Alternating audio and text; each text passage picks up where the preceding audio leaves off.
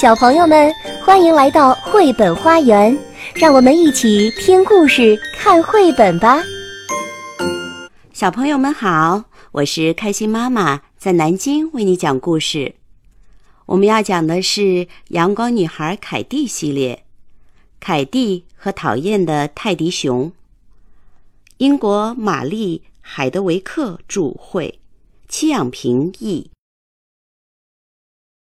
安宁岛上一片欢腾，邮局的麦夫人又生宝宝了。岛上每个人都兴奋不已，除了凯蒂。自从小宝宝来到这个世界，凯蒂的心情就跌到了谷底。不会再有人跟我聊天了，也不会有人送我礼物了。他自言自语的抱怨着。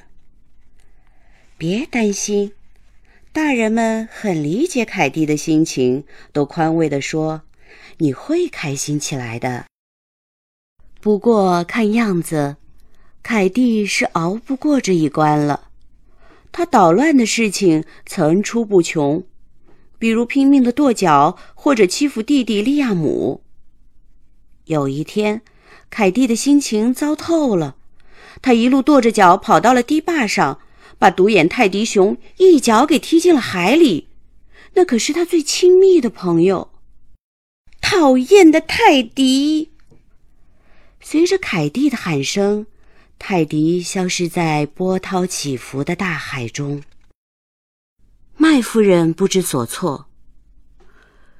我要打理邮局，又要照顾小宝宝和利亚姆，已经忙得四脚朝天了。可是凯蒂这么不让人省心，可怎么办好呢？他伸开双臂，满脸绝望。麦先生安慰他说：“他一定会尽力帮忙的。”海奶奶抱起小宝宝的一篮脏衣服，走出邮局。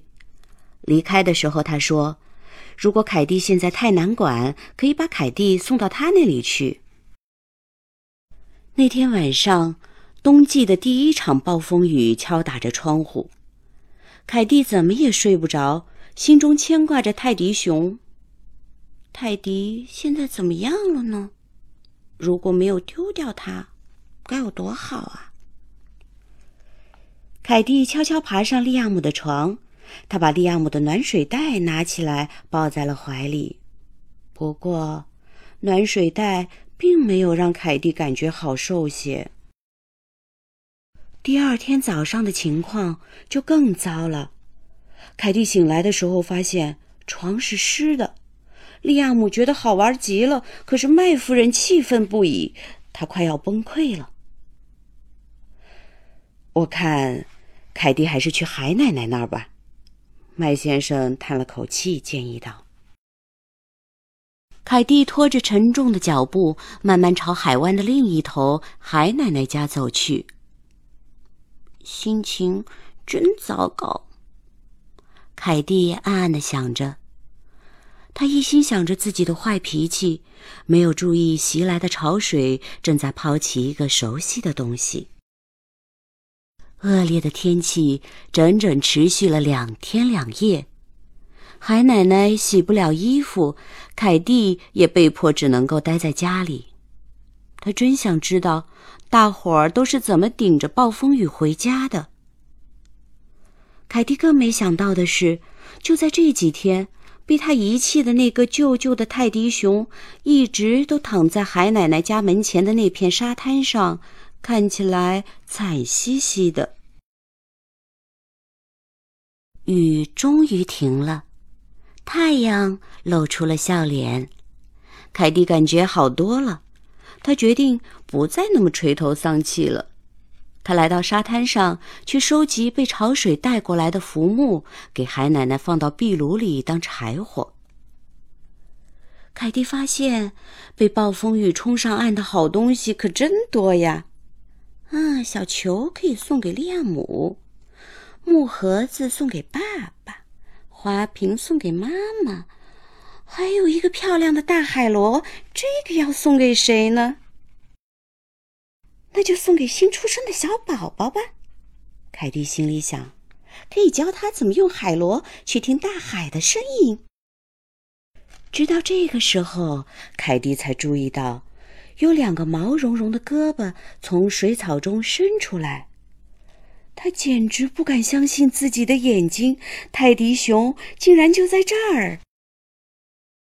凯蒂冲回海奶奶的家，在炉边把泰迪烤干。他往泰迪的肚子里填上了松软的羊毛，然后把泰迪抱在腿上，一针一线的吃力的缝了起来。尽管泰迪有了一只新眼睛，可是穿戴还是太寒酸了。趁海奶奶不注意，凯蒂偷偷从洗衣篮里抽出了一样东西。回邮局的路好远呐！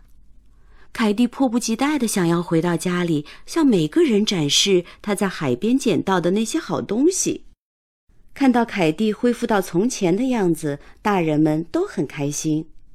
嗯，他终于从那段糟糕的情绪里走出来了。大家点头赞许道：“多可爱的礼物啊！谢谢凯蒂。”麦夫人说：“海奶奶也感谢您把小宝宝的衣服全都洗出来了。我们的凯蒂回来了，泰迪也回来了，都是好消息啊！”麦先生笑眯眯地说：“嗯，我再也不会丢掉它了。”再也不叫它讨厌的泰迪熊了。